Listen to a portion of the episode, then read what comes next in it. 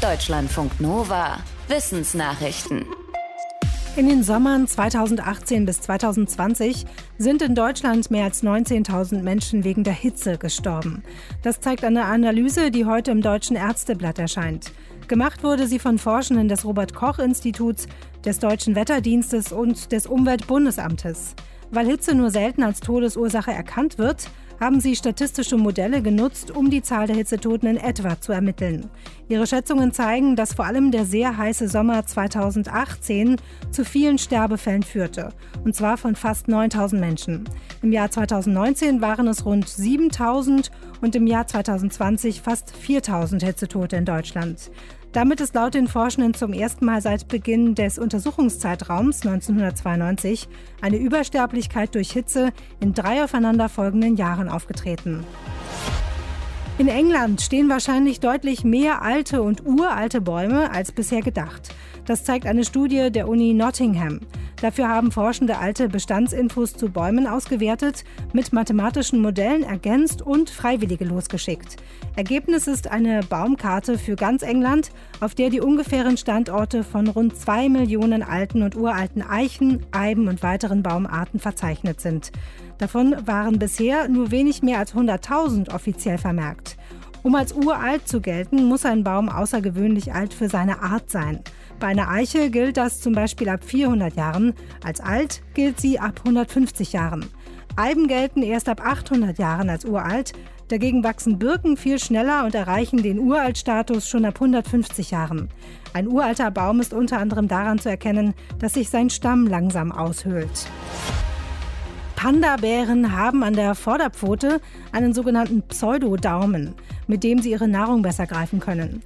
Wie und wann sich dieser verlängerte Handwurzelknochen bei den Tieren entwickelt hat, das war für die Forschung bislang ein Rätsel. Denn es gab fast keine Fossilienfunde dazu.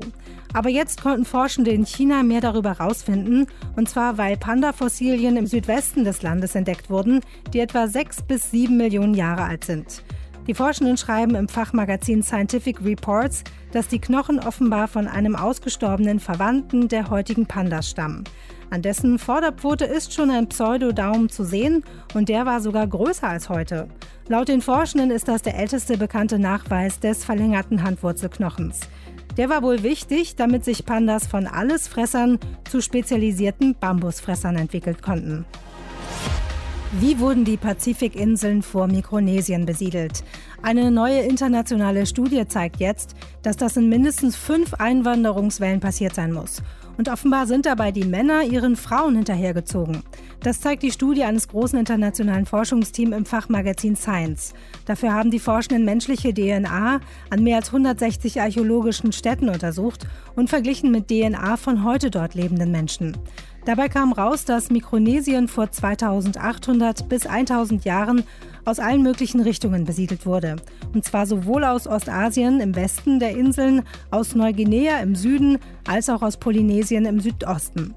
Dabei waren die Frauen der frühen Seefahrenden offenbar ortsgebundener als die Männer. Denn bei ihnen war das Erbgut lokal sehr ähnlich, aber zwischen verschiedenen Inseln sehr unterschiedlich. Das zeigt laut den Forschenden, dass die Frauen bei einer Heirat in ihren Heimatsiedlungen blieben und die Männer zu ihnen gezogen sind. Wer im Weltraum unterwegs ist, der oder die verliert an Knochenmasse. Und es ist offenbar gar nicht so leicht, sie wieder aufzubauen. Auch ein Jahr nach der Rückkehr auf die Erde haben viele Astronautinnen und Astronauten das noch nicht wieder ausgeglichen.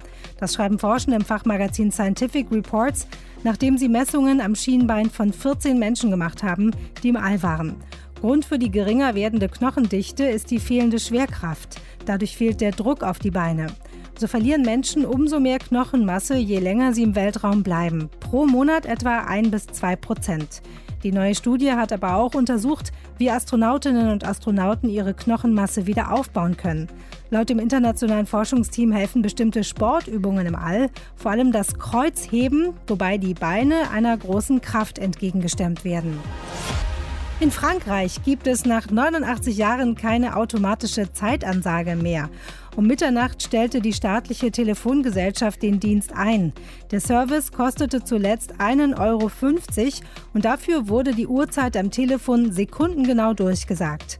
In den letzten Jahren war das aber immer seltener genutzt worden. Die sprechende Zeitansage in Frankreich war die erste ihrer Art weltweit. 1933 ging sie im Pariser Observatorium in Betrieb, einer Forschungsstätte der Astronomie. In Deutschland gibt es die Zeitansage am Telefon noch. Von der Telekom hieß es, dass sie besonders zur Zeitumstellung von Sommer- und Winterzeit beliebt ist. Deutschlandfunk Nova